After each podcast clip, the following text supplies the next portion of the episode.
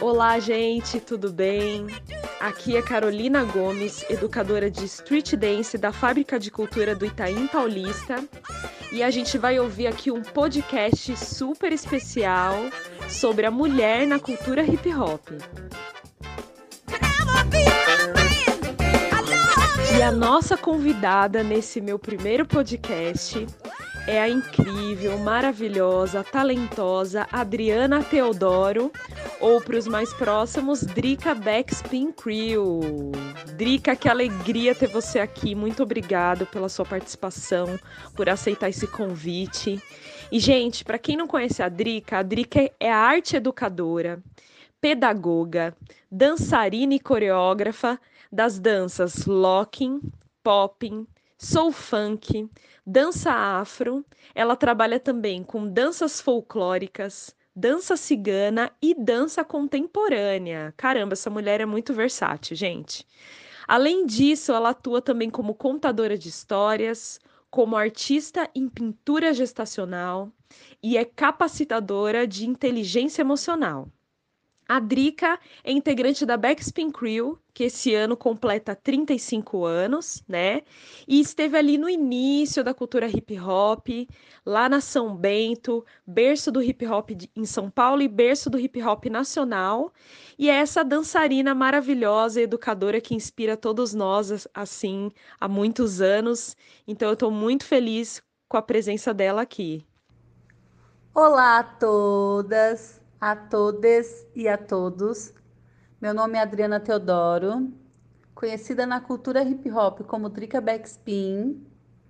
Faço parte da Backspin Crew desde 1994, sou a segunda geração e estou adorando o convite da Carol. Espero que vocês gostem. Carol, não exagero nas perguntas, porque eu sou um pouco assim, devagar na memória, mas vamos aí, né? Espero que vocês gostem, gente. Obrigado, Carol, pelo convite. Drica, eu vou tentar não pegar pesado nas perguntas. Na verdade, vai ser um bate-papo bem gostoso, né? Sobre, sobre a sua trajetória na cultura hip hop. E aí eu já vou começar fazendo a primeira pergunta. Queria saber como que foi o seu início enquanto artista, enquanto dançarina, quando você começou a dançar, como, onde você começou a dançar? Conta um pouquinho pra gente como que foi esse seu início. Eu comecei a dançar nos bailinhos de quintal. Mas a minha família sempre foi uma família grande, né? E a gente agregava várias pessoas, os parentes da minha mãe, é, amigas da, da minha irmã, que não tinham onde ficar, ficava lá em casa. Então o pessoal treinava, fazia passinhos e tal. Foi aí que eu tive os primeiros contatos com a dança em si, a música negra em si. Mas nos anos 90, né? Como eu falei, tinha iniciado no finalzinho dos anos 90, 90, 90 no final de 1990, no grupo NEPS. E em 91 já estava no grupo e também já estava indo para os bailes mesmo, para os salões dançar e eu treinava muito com a minha prima Janete, né? E também nas escolas que tinha os bailes, né? As festas nas escolas também. Eu quero lembrar aqui do Alexandre de Alexandre, do Zóio que organizava e era maravilhoso quais artistas e quais dançarinos é, inspiraram você a entrar na cultura hip hop, entrar nesse universo da dança? Então, eu, eu sempre tive contato com a dança, sempre amei a dança, então minha casa ficava cheia de gente, lotada, porque minha mãe trouxe a maior parte do povo, dos meus primos e tias da Bahia que ficavam lá em casa. Fora minhas irmãs também, que tinham amigos, amigas que iam lá para casa e acabavam ficando por um período. Então, é, a gente tinha muito contato com a dança. E nisso, é, uma das músicas que eu amava ouvir era Lionel Rich, né? Lionel Rich. E mais pra frente eu vi o clipe, foi tudo aquilo, sabe? Foi maravilhoso. E mais para frente eu falo de 1990 e 1991 é, comecei a ter acesso, né? Assim, junto com, com a minha irmã, né? Com o, os bailes, né? Eu falo salões, é, festa em escolas. Eu lembro que tinha, como eu moro em Diadema, tinha um, um amigo meu que ele tocava, era o DJ Alexandre, tinha o Zóio, o irmão dele, que organizava as festas e lotava. Era onde a gente trocava muita ideia e, e conhecimento sobre a música negra. Então, assim, é, eu tive contato depois também com minhas dançarinas, né? A Lilian Dance e a Keila, que, que me mostrou, assim, é, essa parte de estar tá dançando Smurf. Não que eu não tinha contato, mas eu peguei e falei assim: ah, eu quero aprender essa dança aí, o Smurf. Aprendi a dançar o Smurf, a gente já treinava na rua antes, eu já arriscava um pouquinho. Aí eu falei assim: quem está ensinando? Eu queria saber, né? E outra coisa também, que nesse período, é, nos salões, Thaís e Genhum iam fazer show e eu cheguei a ver o Marcelinho Backspin, o Gema no palco dançando. Eu, nossa, eu quero aprender. Fora que quando também tinha fazer show, né, com a NEPS, com o meu grupo, a gente via várias pessoas dançando. Mas aí eu fui mais a fundo, conheci a São Bento, né?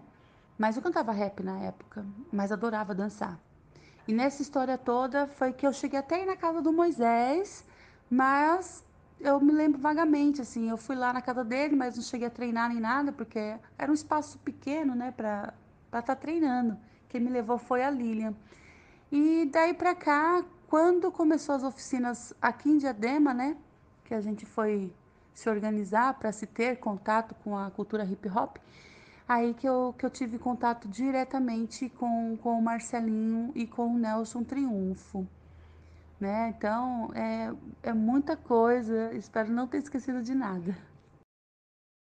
Você já teve, já passou por alguma situação de machismo ou de racismo dentro da cultura hip hop? E o machismo é num evento que eu estava ajudando a organizar, né, para receber o Bambata, a primeira vez que o Bambata veio aqui no Brasil.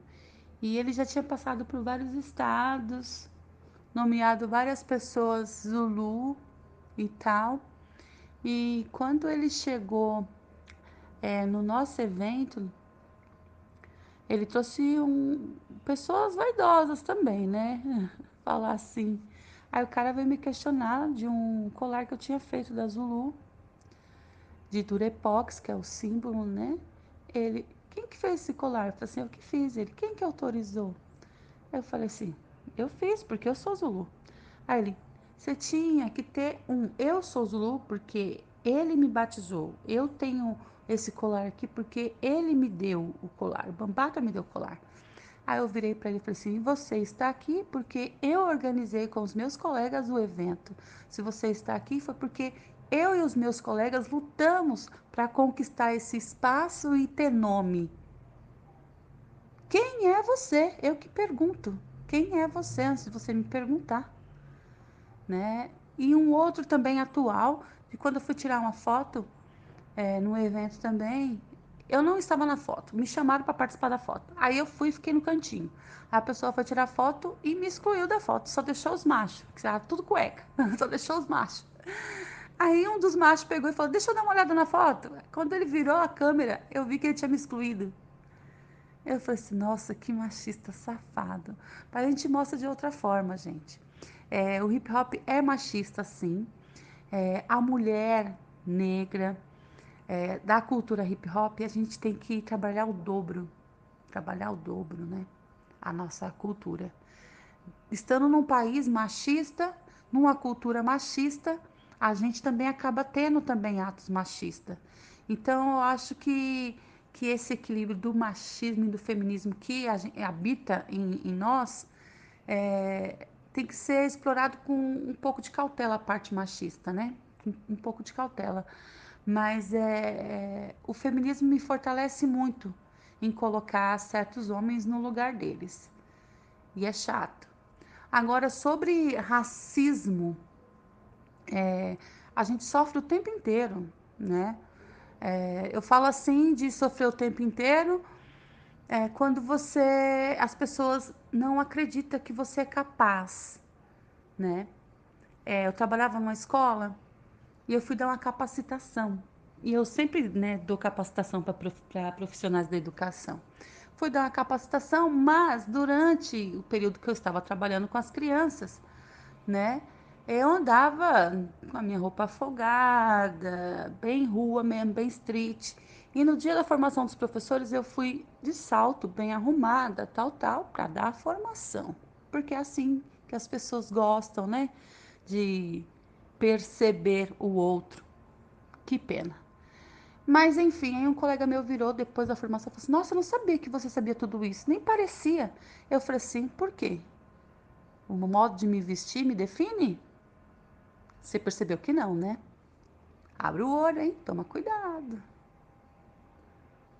Aí ele ficou todo sem graça, porque eu vi que é mulher negra, a maior parte das professoras são pessoas brancas, né? E ele é homem branco, na escola só tinha eu e mais uma professora negra. E eu senti nessa parte do, do racismo mesmo, né? Não foi nem a vestimenta. Pois é, Drica. Não é fácil, né? A gente sempre nesse mundo racista, machista e dentro da cultura hip hop a gente tem que sempre se impor, sempre tem que cavar o nosso espaço, né? E, e é bem complicado mesmo, né? Sempre tem que ir, é, conqui, ir conquistando dia a dia o nosso espaço, né? Eu já vou emendar outra pergunta aqui para você. Diante de tudo isso, então, né, de todas essas dificuldades e, e você sendo resistência, né, como é para você ser arte educadora? A importância de ser arte educadora é poder é, levar um leque de possibilidades, de busca, de curiosidades na arte que você está ensinando. Porque conforme você aguça a curiosidade e o encantamento, quem é o educando que vai ficar inércia? Não fica. Eles vão atrás, eles vão buscar, e assim eles conhecem outras culturas, outros povos, outras danças, é, sabores. E o saber vem junto com isso, com a pesquisa. Então, arte e educação, educar com a arte é muito rico, né? Porque amplia um olhar de apropriação. É, e você acha que por que a cultura hip hop é importante para a vida das pessoas?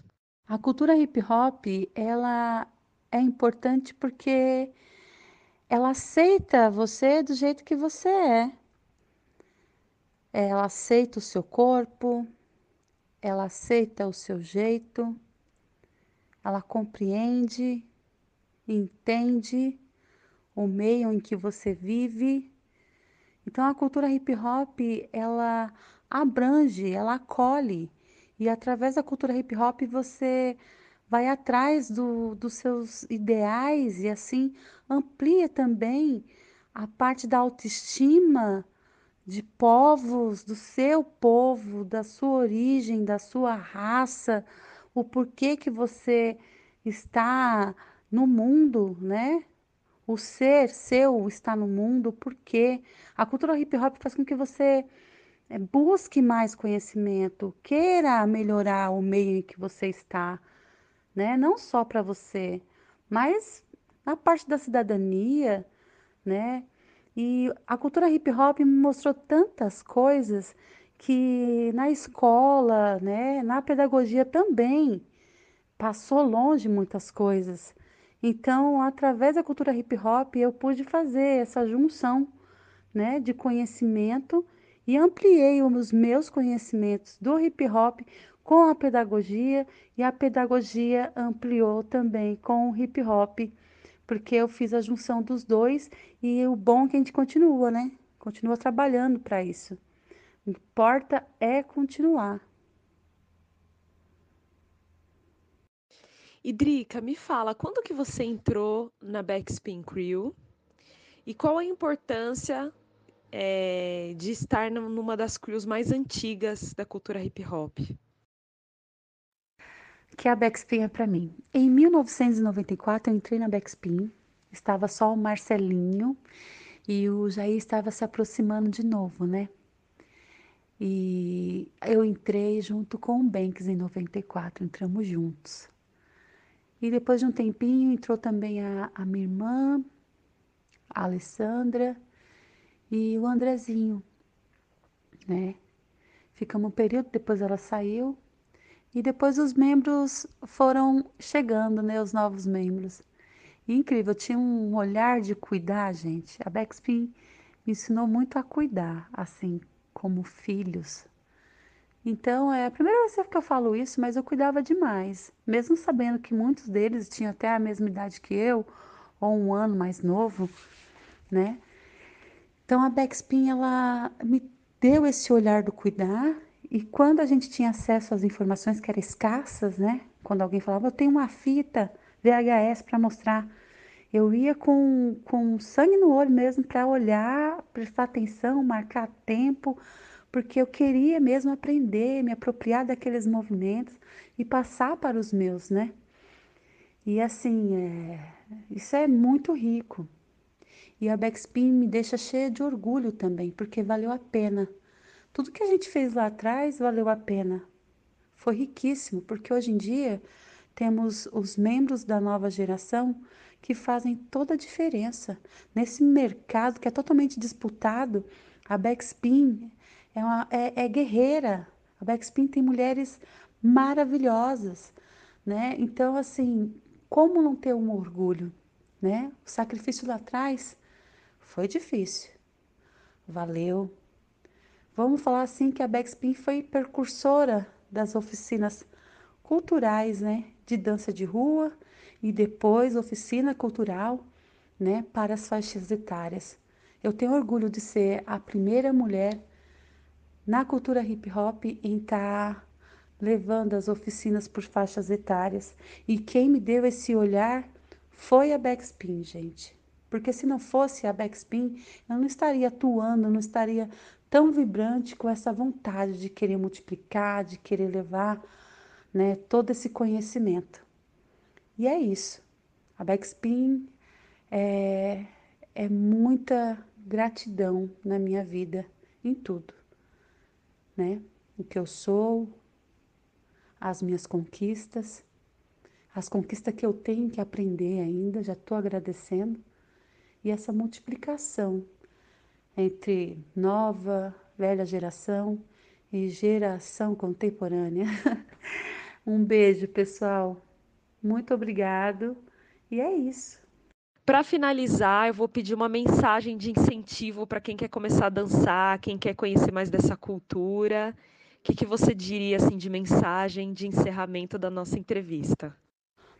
Bom, uma frase de incentivo para você é que você permeie por todos os elementos da cultura hip hop pelo grafite, pelo DJ, pelo MC. Faça as oficinas, conheça os outros elementos. Se tiver na dança, conheça as outras danças para se apropriar e conhecer o seu ser.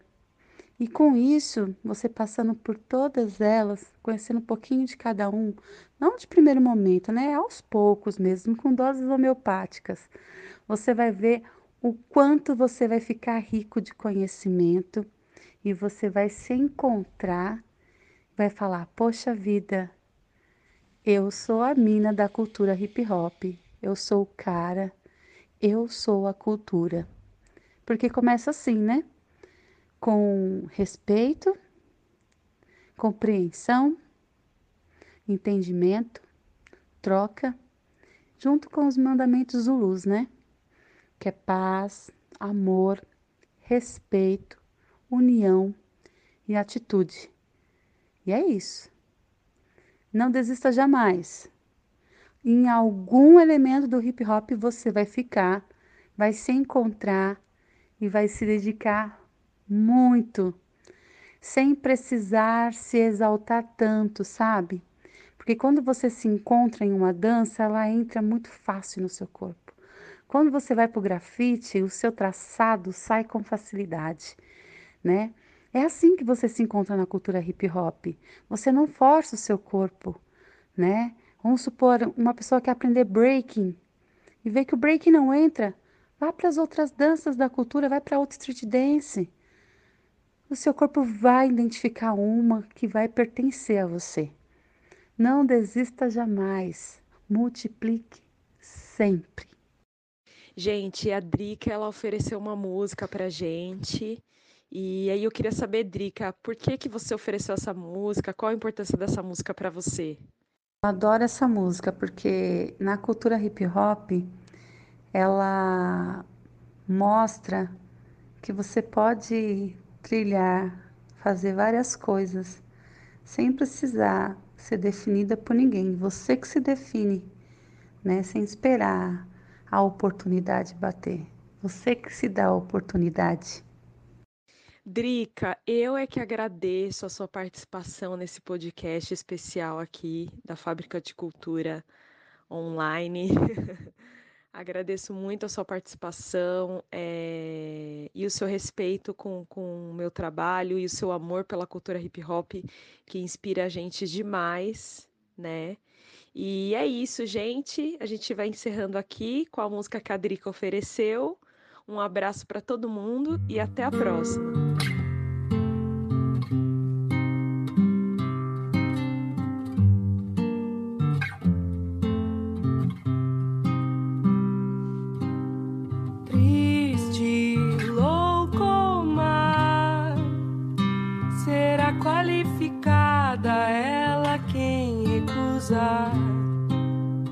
Segue receita tal, a receita cultural do marido da família. Cuida, cuida da rotina.